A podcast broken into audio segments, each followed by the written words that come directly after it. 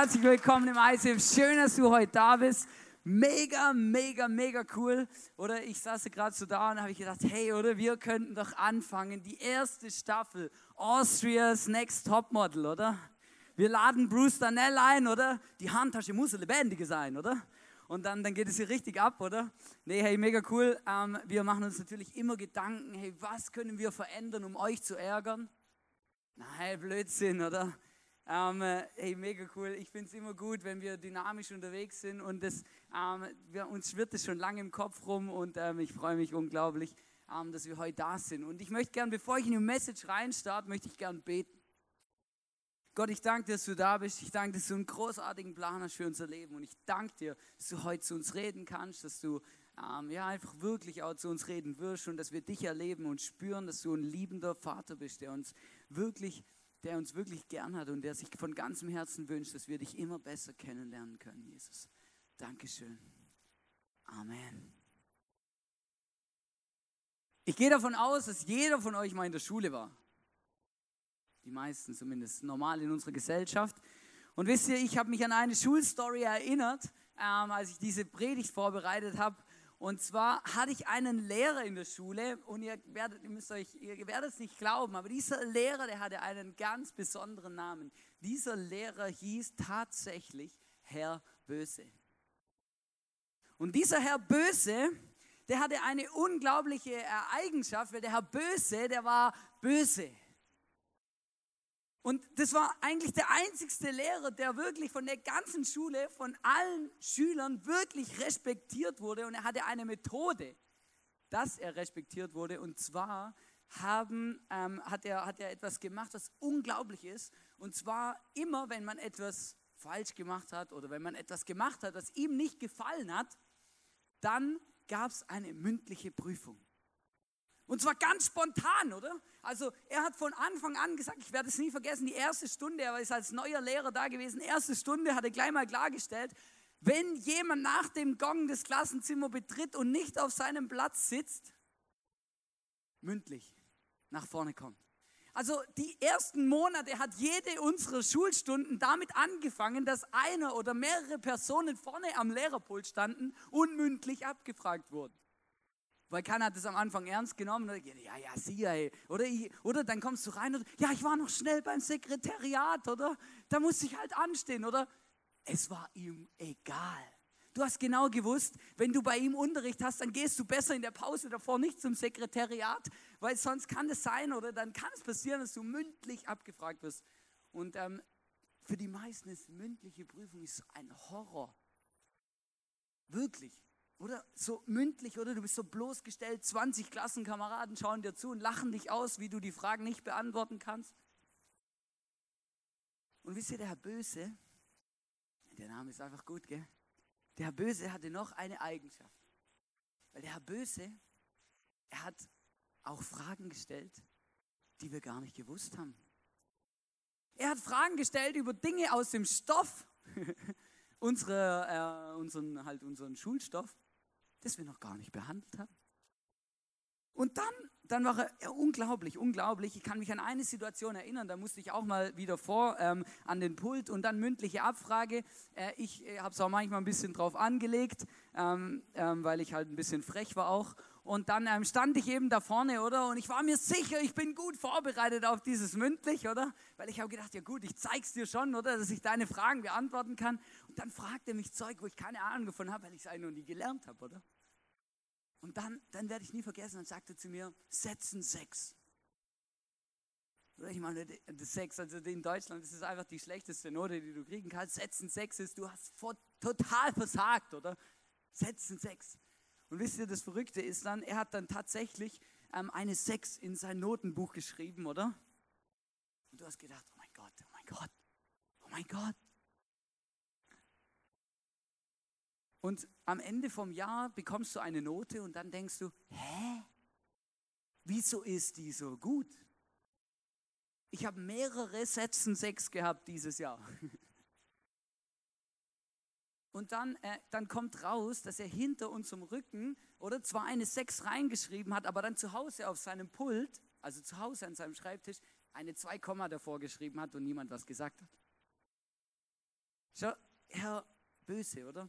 Und ich kann mich an eine Situation erinnern aus meiner Schulzeit. Ich, ich habe es gehasst, wenn ich vorlesen musste. Kennst du das? Oder der Lehrer sagt, hey, kann mal jemand vorlesen? Wer möchte vorlesen? Da gibt es so zwei, drei Stäberkinder und die strecken dann auf und die anderen verstecken sich hinterm Tisch und denken, hoffentlich nimmt sie mich nicht dran oder? Und dann, ähm, und ich war immer so ein Kandidat, ich habe immer gedacht, oder, wenn es in der Grundschule, wenn es hieß, ja, wir haben Lesestunde, oder? Und in Deutsch gab es das manchmal, ja, jeder sucht sich ein Buch aus und dann können wir lesen und so, oder? Ich habe immer die, ich wusste schon, welche Bücher am meisten Bilder haben, oder? Ähm, und, und die habe ich dann immer genommen, dann habe ich die so durchgeblättert und die Bilder angeschaut, das war richtig schön, ja. Ähm, und, und, und, und, oder? Ich habe mich immer versteckt, gedacht, hoffentlich nimmt sie mich nicht dran, oder? Ich will nicht lesen. Wisst ihr, ich, hab, ich musste so schmunzeln, weil in der Geschichte, die ich euch heute erzählen will aus der Bibel, da, da, da ist mir so etwas Ähnliches aufgefallen. Weil, schau, Jesus, der war unterwegs, drei Jahre lang war er unterwegs und immer, wenn er unterwegs war, er hatte ähm, ganz viele Leute, die ihm hinterhergelaufen sind, Menschen, die er geheilt hat, Menschen, für die er gebetet hat, Menschen. Also unglaublich, was Jesus bewegt und bewirkt hat. Es lohnt sich auch mal, die Bibel zu lesen. Und er hatte auch zwölf Jünger dabei. Zwölf Jünger, das waren so seine engsten Freunde, aber auch die sehr viel von ihm gelernt hatten. Wisst ihr, und dann habe ich mir das so überlegt und vorgestellt, mich versucht, in die Situation reinzuversetzen. Und dann habe ich mir gedacht, ja, in der Bibel gibt es immer wieder Situationen, wo Jesus den Jüngern eine Frage stellt. Und manchmal habe ich mir gedacht, ja, wie muss sich das angefühlt haben, wenn Jesus der Gott ist, oder? Der ja alles weiß und, oder verstehst du so richtig, oder? Dass er nicht noch graue Haare gehabt hat und so einen weißen Bart, ist noch alles. Der alles weiß, stellt eine Frage, oder? Und dann die zwölf Jünger rücken ganz eng zusammen und jeder denkt nur, hoffentlich fragt er nicht mich, hoffentlich fragt er nicht mich. Oder? Weil ganz oft sehen wir in der Bibel, dass keiner von ihnen diese Fragen beantworten konnte. Und Jesus hat ja gewusst, dass wir sie nicht beantworten. Er hat so schlaue Fragen gestellt, das ist unglaublich. Und dann stelle ich mir das manchmal vor als Jünger, dass du denkst, hoffentlich fragt er nicht mich oder fragt den Andreas oder fragt den Bartimäus oder fragt den, fragt den Matthäus, aber nicht mich. Und in dieser Geschichte äh, war Jesus unterwegs und zwar in Galiläa. Ich habe euch da ein Bild mitgebracht. Galiläa, du musst dir vorstellen, das ist wie so ein, ein Bundesland äh, in Israel, also wie Vorarlberg von Österreich, ein Gebiet, oder? In dem Menschen ähm, eben wohnen. Und da gab es verschiedene Städte, oder? Zum Beispiel Tiberias, Bethsaida, Kapernaum, Kana oder so wie Pregensfeld, Kirchdornbirn. Und ähm, dort war Jesus und er ist dort äh, umhergewandert und hat Menschen besucht, hat Menschen gesund gemacht. Und, in, und dann lesen wir in der Bibel, in Johannes 6, ähm, dass Jesus den, den, den See Genezareth, das Galiläische Meer, nicht das Gallische Meer, das ist was anderes, das mit Asterix und Obelix, das Galiläische Meer überquert, oder? Und dann auf der anderen Seite, und zwar aus einem Grund weil Jesus hat immer wieder gewusst, er braucht Ruhe. Er muss mal runterfahren, er braucht diese Zeit mit Gott, ähm, wo er beten kann, wo er seine Ruhe hat. Weil überall, wo Jesus war, waren immer ganz, ganz viele Leute. Und im Vorarlberger muss ich das nicht erklären. Wenn du deine Ruhe haben willst, dann gehst du in die Berge. Logisch. Da ist ruhig, oder? Und, ähm, und, und Jesus ist dann über den See gefahren und wollte auf, oder ist auf einen Berg hochgegangen, um seine Ruhe zu haben. Jetzt kommt aber das Problem in der Geschichte. Er macht eine Bergtour, also wirklich, oder? Ich habe euch da ein Bild mitgebracht. Manchmal, also ganz ehrlich, mein Bild von Israel ist, ja, da gibt es eh keine Berge, ist eh flaches irgendwas, oder? Da gibt es Berge, oder? Also Berge, oder? Nicht so Hügel, Berge. Und auf diesen Bergen, auf, diesen, auf einen dieser Berge ist er gestiegen. Ich habe mal, ich hab mal nachgeschlagen, das waren zwischen 400 und 600 Höhenmeter. Also äh, da bist äh, eine Weile dran, oder? Es ist nicht einfach so kurz, ich mache mal schnell einen Mittagsspaziergang. Ähm, und, und dann steht in dieser Geschichte, dass Jesus, als er auf diesen Berg hochgegangen ist, sind ihm 5000 Männer hinterhergelaufen. 5000 Männer. Schau, ich habe mir, das, hab mir das versucht in, dieser, in, in, in der heutigen Zeit vorzustellen. Vielleicht kennst du die hohe Kugel in äh, Hohenems-Götzis, oder? Da fährst du zu Milrütti hoch mit dem Bus oder mit dem Auto und läufst du von da aus auf die hohe Kugel. Und dann stell dir mal vor, da laufen gleichzeitig Jesus oder eine Person plus 5000. Ganz im Ernst, das steht hundertprozentig im Voller-T. Ja, hey, 5000 Leute auf dem Berg. Also wenn es da keine Wanderwege gab, dann gibt es spätestens jetzt welche. Das, das, weißt du, manchmal lesen wir die Bibel und dann checken wir das nicht, aber das ist so krass. Jesus, 5000 Männer und dann steht Männer, das heißt Frauen und Kinder sind ja gar nicht mitgerechnet. Und dann laufen sie auf diesen Berg hoch, oder? Und Jesus wollte eigentlich seine Ruhe haben. Und dann kommen sie oben an diesem Berg an. Und dann kommt die sagenumwobene Szene, wo er einem zu seinen Jüngern sagt, ja, also eben der hieß Philippus. Dann fragt er den Philippus und sagt zu ihm, ja du, also äh, Philippus, schau, eigentlich wollten wir ja hier zu, halt wir Paar, wir hier hoch, oder? Jetzt ist schon Abend. Was sollen wir mit den 5000 Leuten denn machen? Weil jetzt, die wollen alle was zu Abend essen. Wie können wir ihnen was zu essen geben? Vielleicht weißt du jetzt, von was es, um was es geht, diese, die, Speisung der 5000. Jesus hat ein Wunder gemacht, hat 5000 Männer und ein paar Frauen und Kinder, die hier nicht erwähnt sind, satt gemacht. Auf einem Berg. Und dann fragt er in dieser Situation, fragt er den Philippus, hey Philippus, du bist doch ein schlauer Kerl, oder? Hey, wie können wir jetzt hier diese 5000 Menschen ernähren? Wie können wir, wie können wir ihnen was zum Abendessen geben? Oder? Und dann stelle ich mir vor, das ist genau so eine Situation wie beim Herr Böse, oder? Du stehst da, du wirst etwas gefragt, du hast keine Ahnung, was du sagen sollst, oder? Und es fängt an zu rattern im Philippus seinem Kopf und er, irgendwann sagt er, ja, also Jesus, äh, keine Ahnung. Oder weit und breit kein Spar in Sicht, oder? Geschweige denn, dass wir das Geld hätten, das überhaupt zu kaufen. Oder? Und das ist so lustig, er rechnet dann, also, oder der Punkt ist, jemand hat sich mal die Mühe gemacht, auszurechnen, was es gekostet hätte, für diese ganzen 5000 Menschen etwas zu essen, zu kaufen. 200 Denare. Das denkst du ja gut, 200 Denare hört sich nicht nach viel an, oder? Wenn man aber bedenkt, dass ein Denar ein Tageslohn war, ist es viel Geld. Also das ist fast, fast ein Jahresgehalt, was das gekostet hätte. Stell dir vor, 25.000 Euro oder 30.000. Das ist eine ganz schöne Menge Geld. Und dann fragt Jesus den Philippus, hey, sag doch mal, wie machen wir das jetzt? Jesus hat schon lange gewusst, was er machen will. Und dann kommt ein anderer, ein anderer Jünger, und das finde ich mega spannend. Ein anderer Jünger kommt dann, und ich, ich stelle mir das manchmal so vor, der drängt sich so durch, so, so an Philippus vorbei zu Jesus hin. Und dann sagt er zu Jesus, und das möchte ich euch vorlesen, der hieß Andreas, äh, ein anderer Jünger, Andreas, meldete sich zu Wort. In Johannes 6, Vers 9 steht, hier ist ein kleiner Junge mit fünf Gerstenbroten und zwei Fischen. Doch was nützt uns das bei so vielen Menschen? Schau, ich habe euch das mitgebracht. 5000 Menschen, oder? Also du hast das Bild, 5000 Menschen, und das ist eine ganz schöne Menge Menschen. Und dann kommt der Andreas, oder? Sagt, hey Jesus, ich habe eine Lösung. Schau, wir haben hier einen Junge mit fünf Broten und zwei Fischen, oder? Ich weiß nicht, was der Philippus gedacht hat. Vielleicht, du Trottel, schau mal, wie viel das ist. Hast du eine Ahnung, was du da tust? Auf jeden Fall, dieser Andreas kommt zu Jesus und es ist ein entscheidender Satz in dieser Geschichte, die, der hat mir extrem zu denken gegeben, weil als ich diese Predigt, als diese Predigt entstanden ist, da war ich gerade auf dem Bödele am Touren und habe Bibel gelesen und dann habe ich diese Geschichte gelesen. Und ich habe die Geschichte damals nicht zum ersten Mal gelesen. Aber plötzlich ist mir etwas bewusst geworden, und zwar ein entscheidender Satz. Und zwar kommt der Andreas mit diesem Korb, mit diesem Jungen, mit diesen fünf Broten und zwei Fischen.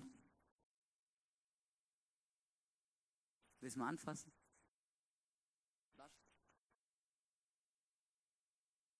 Kommt er zu Jesus und dann sagt er, Jesus, schau, hier haben wir fünf Brote und zwei Fische. Aber was soll das? Was bringt es schon? Bei den vielen Menschen. Wisst ihr, was Jesus macht? Jesus nimmt den Korb, und das möchte ich euch jetzt nochmal vorlesen, weil das ist auch noch entscheidend. Jesus nimmt den Korb, er nimmt ein Brot raus und dann macht er folgendes. Johannes 6, Vers 11, da nahm Jesus die Brote, dankte Gott und reichte sie den Menschen, wie viel sie auch wollten. Ebenso machte er es mit den Fischen. Oder Jesus sagt zu seinen Jüngern, hey, sorgt dafür, dass alle 5000 Männer und Frauen und Kinder, dass sie alle hinsitzen. Und dann fängt er an und dann betet er, dank Gott für das, nimmt das Brot und bricht es aus und dann, dann steht in der Bibel, dass alle Menschen satt werden. Dass alle Menschen zu essen haben und dass, dass die Jünger den allen Menschen das Brot verteilen. Wisst ihr, es gibt tausende von Menschen, die machen sich Gedanken darüber, wie ist es wohl passiert? ist da immer wieder neues Brot aus Jesus seiner Hand rausgeploppt, oder so wie bei Mario Kart, wenn du äh, neue Gadgets bekommst, oder?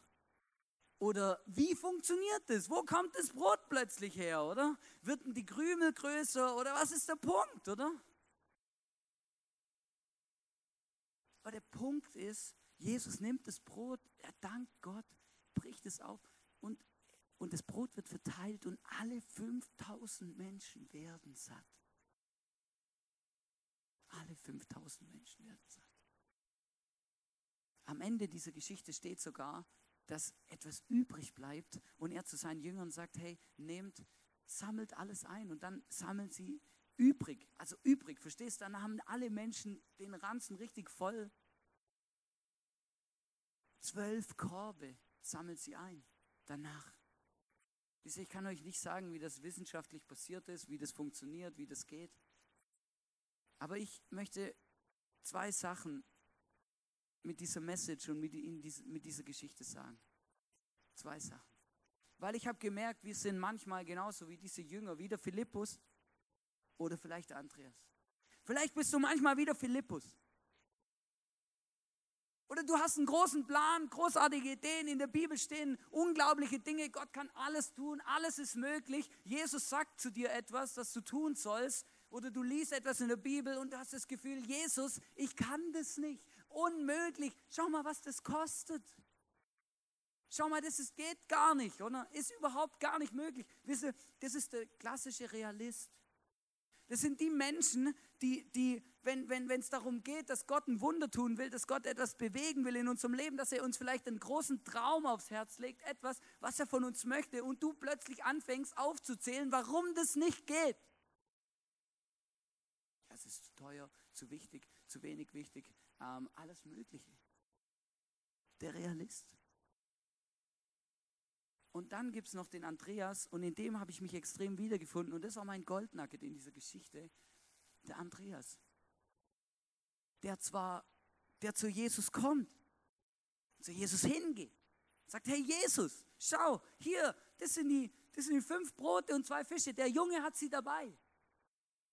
Also er, er, er gibt eine Option, irgendwas in ihm sagt ihm, ja, also man muss ja schon das nehmen, was man hat, oder? Und dann kommt diese Frage und diese Frage ist so entscheidend. Ich habe gemerkt, so oft in meinem Leben stelle ich diese Frage. Was bringt es schon bei so vielen Menschen? Was bringt es bei so vielen Menschen? Und ich habe mich entdeckt da drin. Was bringt es? bei so vielen Menschen. Wisst ihr, so oft habe ich Diskussionen mit Menschen in unserer Kirche und eigene Herausforderungen, wo ich dran stehe, wo ich denke, ja, wir machen, wir geben alles. Unglaublich, oder? Ich spende im Monat 50 Euro, 100 Euro, 5 Euro und dann manchmal sitze ich vor meinem Bankkonto oder, oder, oder eben zu Hause und dann denke ich mir, ja, was bringt es schon bei so vielen Menschen? Ja, interessiert denn das Gott, ob ich jetzt noch 5 Euro gebe oder nicht? Der braucht ja denn mein Geld oder was?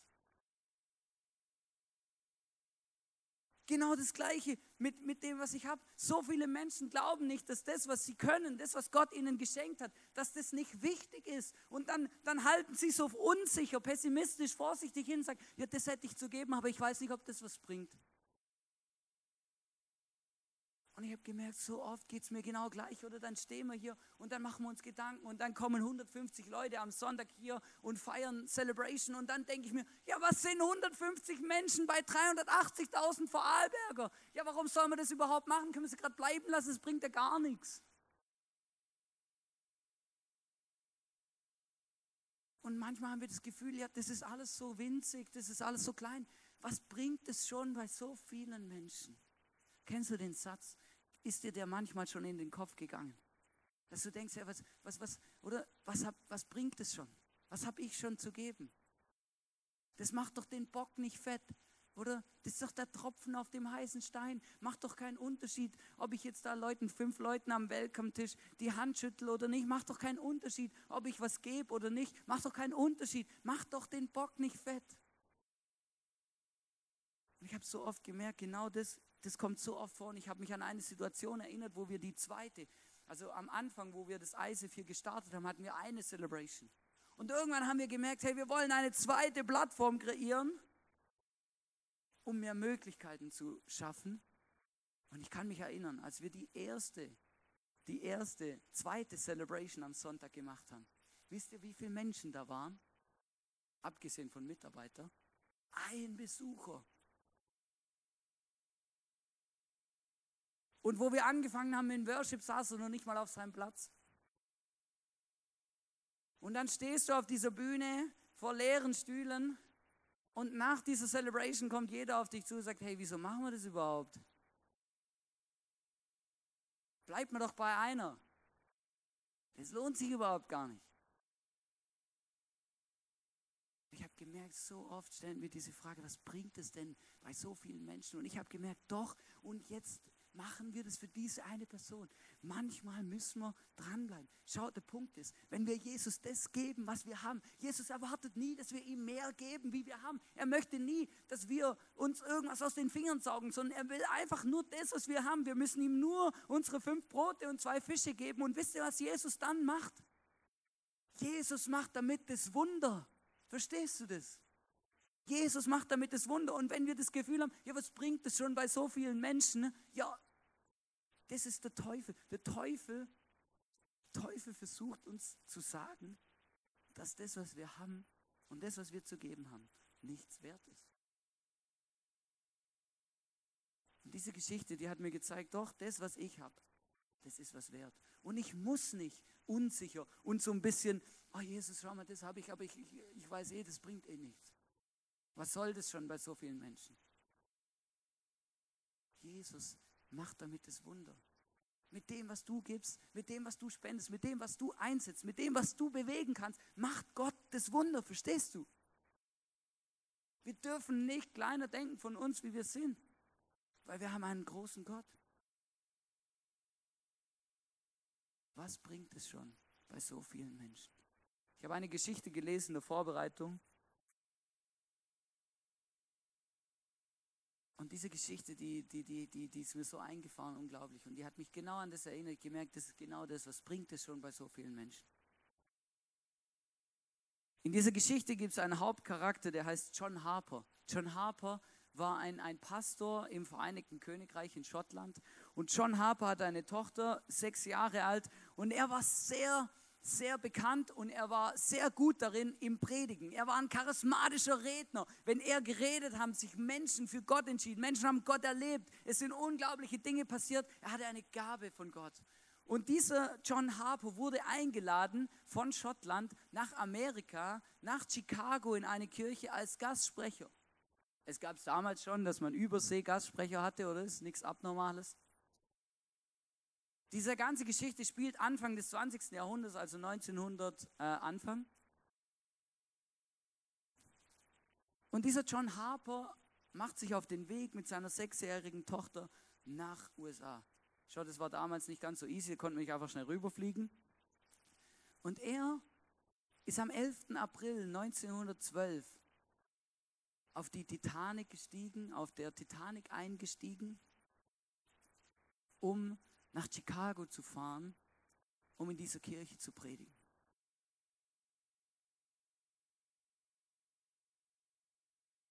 Am 14. April 1912 bringt er am Abend seine Tochter ins Bett, hockt sich auf seinen Sessel, macht wie jeden Abend seine Andacht und dann passiert das, was wir alle wissen. Um 23.40 Uhr crasht die Titanic in einen Eisberg. Die Menschen, die, die, die, die, die Fahrgäste auf der Titanic haben es überhaupt gar nicht gerafft. Sie haben weiter getanzt und, und gegessen und, und Party gemacht und waren fröhlich und guter Dinge, weil niemand verstanden hat, was jetzt gerade passiert ist. Als dann plötzlich klar wurde, dass das Schiff sinkt und dass sie, dass dieses Schiff nicht mehr existieren wird in ein paar Stunden, bricht das völlige Chaos aus. John Harper geht, rennt runter in seine Kajüte, ähm, weckt seine Tochter, wickelt sie in eine Decke, geht wieder an Bord und sucht verzweifelt einen, einen Platz in einem der Rettungsboote, um, die, um seine Tochter dort dorthin zu bringen, dort abzugehen. Und dann findet er einen, Mannschafts-, einen, einen Mann aus der Mannschaft der Titanic und gibt ihm seine Tochter und sagt, nimm sie mit auf das Rettungsboot. Er gibt sie ab, gibt ihr einen Kuss zum Abschied und geht wieder zurück aufs Schiff. Auf diesem Schiff, er hat eine, eine, er hat eine, eine Schwimmweste an und dann fängt er an, und das ist so interessant, dass es ähm, Leute gibt, Zeugen gibt, die das bezeugt, bezeugt haben. Und dann kniet er sich auf diesem Schiff, auf den Boden und in dem ganzen Chaos fängt er an zu beten. Und wisst ihr, und er betet nicht das, was, was, was man vielleicht denken würde, was man betet in so einer Situation. Oh, Jesus schickt eine große Hand vom Himmel, die das Schiff wieder rauszieht. Oder irgendwas. Wisst ihr, was er betet? Er sagt, Jesus, bitte, schenk, dass so viele Menschen wie möglich heute Abend dich kennenlernen können, dass sie gerettet werden und mit mir zusammen im Himmel sein werden. Er wünscht sich vom ganzen Herzen, dass diese Menschen, die dort gerade daran sind und die auf ihren Tod warten, dass sie Gott kennenlernen. Und Jesus und diese Vergebung und diese Liebe von Jesus annehmen können in ihrem Leben. Und dann trifft er einen Mann auf dem Deck, er gibt ihm seine Schwimmweste, der John Harper gibt ihm seine Schwimmweste und der mit der, der ihm die Schwimm oder der mit der Schwimmweste jetzt oder der fragt ihn, ja, aber du brauchst doch selber eine Schwimmweste, wieso gibst du mir deine Schwimmweste? Wisst ihr, was er gesagt hat zu ihm? Ich habe es euch mitgebracht. Machen Sie sich keine Sorgen um mich, sagte er, ich gehe nach oben, nicht nach unten. Er hat genau gewusst, egal was heute Abend passiert, ich werde am Ende dieses Tages mindestens bei Jesus sein. Das ist, das ist eine so unglaubliche Geschichte, das ist wirklich krass. Und dann irgendwann um 2.30 Uhr oder irgendwas um das rum ist die Titanic komplett untergegangen. Das ganze kalte Atlantikwasser ist voller Menschen, die dann versuchen, irgendwie ums Überleben zu kämpfen, weil die meisten Menschen sind nicht ertrunken, sondern erfroren. Und dann schwimmen sie dort. Und wisst ihr, was John Harper gemacht hat in dieser Situation? Mit den letzten vereinten Kräften schwimmt er von Person zu Person und dann schreit er diese Menschen an und sagt, sind sie gerettet? Und jetzt kommt das Unglaublichste an dieser Geschichte. Von, 1000, von über 1500 Menschen, die dort in diesem Wasser geschwommen sind und über, ums Überleben gekämpft haben, haben sechs Leute überlebt. Und einer davon ist John Harper in diesem Wasser begegnet. Und nur weil er überlebt hat, wissen wir überhaupt, was da abgegangen ist. Aber er hat ein Buch darüber geschrieben und ich möchte euch etwas vorlesen, was er, wie er das beschrieben hat. Und das ist hoch emotional. Er schreibt, ich bin ein Überlebender der Titanic. Ich war einer von sechs aus 1517, die aus dem eisigen Wasser gezogen wurden. Wie hundert um mich herum fand ich mich kämpfend in dem kalten, dunklen Wasser. Harper rief mir zu, sind Sie gerettet? Nein, antwortete ich. Kurze Zeit später brachte die Strömung uns wieder zusammen. Erneut rief Harper mir zu, sind Sie gerettet? Wieder lautete die Antwort, nein. Mit letzter Kraft rief Harper, glaube an den Herrn Jesus Christus, dann wirst du gerettet. Dann tauchte er zum letzten Mal unter die Wellen. Ich war ein sorgloser Sünder an Bord der Titanic. Doch damals habe ich mit zwei Meilen Wasser unter mir in meiner Verzweiflung zu Christus geschrien, er möge mich retten. Ich glaubte und wurde gerettet. Ich bin John Harpers letzte Bekehrung. Ganz ehrlich, dieser Mann, der ist ein Vorbild für mich. Dieser Mann hat alles investiert in den letzten Stunden seines Lebens, um möglichst viele Menschen von diesem großartigen Gott zu erzählen und dass er existiert und dass er sich für ihr Leben interessiert.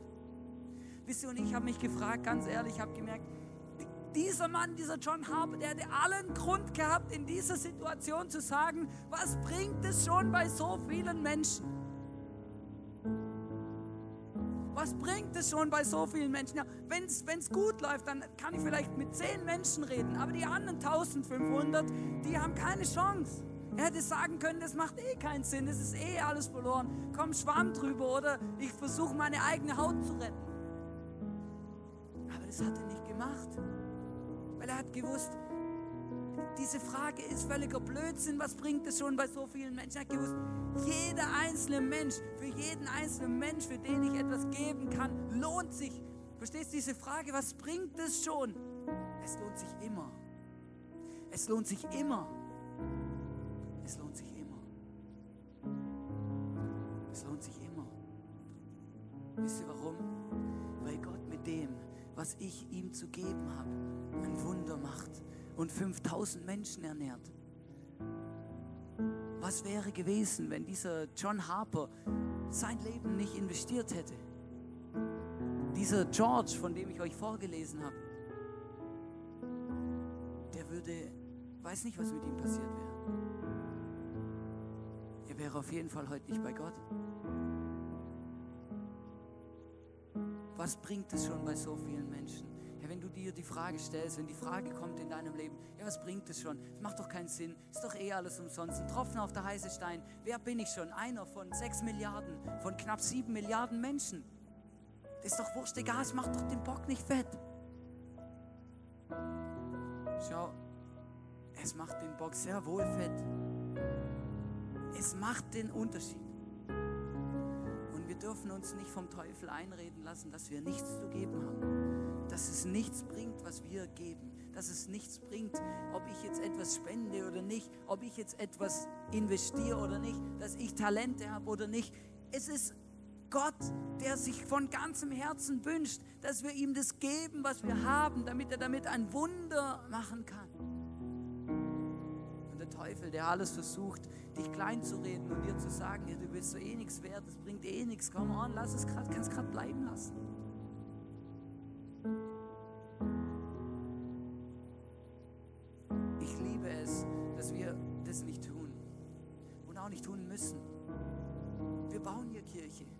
So gut wir können. Wir geben unser Bestes, immer und überall, weil Gott macht damit das Wunder. Weil Gott macht damit das Wunder. Und es passiert auch manchmal als wir das, anders, als wir das erwarten. Ich habe euch vorher gesagt, wie diese Geschichte endet mit diesen 5000 Menschen, die da Jesus, denen da Jesus zu essen gibt. Und in Johannes 6, Vers 13 steht folgendes: Am Anfang waren es nur fünf Gerstenbrote gewesen. Doch nach dem Essen wurden zwölf Körbe mit den Brotresten gefüllt, die übrig geblieben waren. Wisst ihr, wenn Gott etwas tut, dann macht Gott nicht einfach das Nötigste, sondern Gott macht mehr. Gott ist großzügig. Gott gibt mehr. Natürlich hätte Jesus sagen können, ja gut, okay, wir geben, wir machen so, wir tun so viel Brot vermehren, Gott, oder? So viel Brot, dass gerade jeder satt wird, oder? Dass es gerade nach Hause reicht und dann dort jeder essen kann, oder? Aber das hat Jesus nicht gemacht. Nein, Jesus hat so viel Brot vermehrt, dass nachher zwölf Körbe Reste eingesammelt wurden. Verstehst du das? Über seine Maßen hinaus großzügig. Und manchmal treffe ich Menschen und ich habe das Gefühl, und diese sagen mir dann, ja weiße, ich gehe nicht mit allem zu Jesus. Weil was ist, wenn, unser, wenn mein Wunderkontingent irgendwann ausgeschöpft ist? Oder stell dir vor, Hannes, jeder Mensch hat 100 Wünsche bei Gott frei ähm, und, und, und, und, und mit 30 sind die alle weg. Was mache ich dann? Das ist ein Blödsinn. Gott ist ein großzügiger Gott wünscht sich von ganzem Herzen, dass wir mit allem, was wir auf dem Herzen haben, mit allem, was uns beschäftigt, zu ihm kommen. Und wenn wir das tun und ihm geben, was wir haben, dann werden wir unerwartet große Dinge erleben. Dann kann Gott Wunder tun. Dann kann Gott etwas tun in unserem Leben. So wie bei dem John Harper. Gott hat das benutzt, was er investiert hat um, etwas, um, groß, um eine großartige Geschichte zu schreiben. Auch wenn man das Gefühl haben könnte, ja, was bringt es schon bei so vielen Menschen oder völlig unnötig? Nein, überhaupt nicht. Es hat sich gelohnt. Es hat sich gelohnt.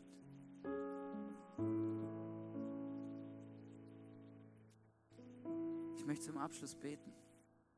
Und ich bitte dich, dass du das mit nach Hause nimmst heute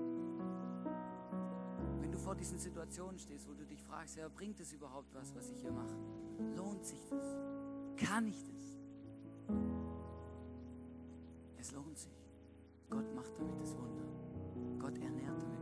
5000 Menschen.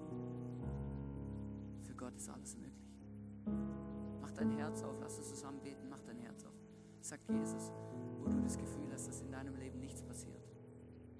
Sag ihm, wo du ein Wunder brauchst. Jesus, ich danke, dass du ein großartiger Gott bist. Gott, und du siehst unser Herz, unser Leben, alles, was uns beschäftigt, was wir vor uns haben. Und du siehst diese Frage, die oft in unserem Leben ist, was bringt es schon bei so vielen Menschen?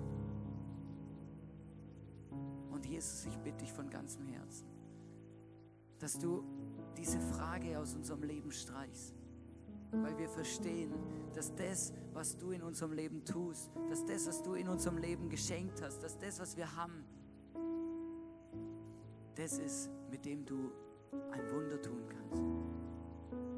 Und Jesus, ich möchte dir heute sagen und ich, ich möchte dich einladen, Jesus, dass du wirklich, dass du das heute nimmst von uns, was wir dir zu geben haben. Unsere fünf Brote und zwei Fische. Wir halten es dir hin, Jesus. Und wir sagen dir, Jesus, nimm's und mach damit das Wunder damit das Wunder, Jesus. Ich danke dir von ganzem Herzen, dass du nie von uns erwartest, dass wir mehr geben sollen wie das, was wir haben, wie unser Bestes. Und ich danke dir aber, dass du mit dem großartige Dinge bewegst, großartige Geschichten schreibst, Jesus. Und ich wünsche mir, Jesus, dass mein Leben auch so eine Geschichte abgibt wie die von John Harper, wo ein Mensch in, einer, in, seiner, in, in der größten Not Perspektive hat von dir. Danke, Jesus, von ganzem Herzen. Danke, dass du das Größte bist in unserem Leben. Danke, dass du uns immer wieder ermutigst und dass wir uns nicht kleiner machen müssen, als wir sind.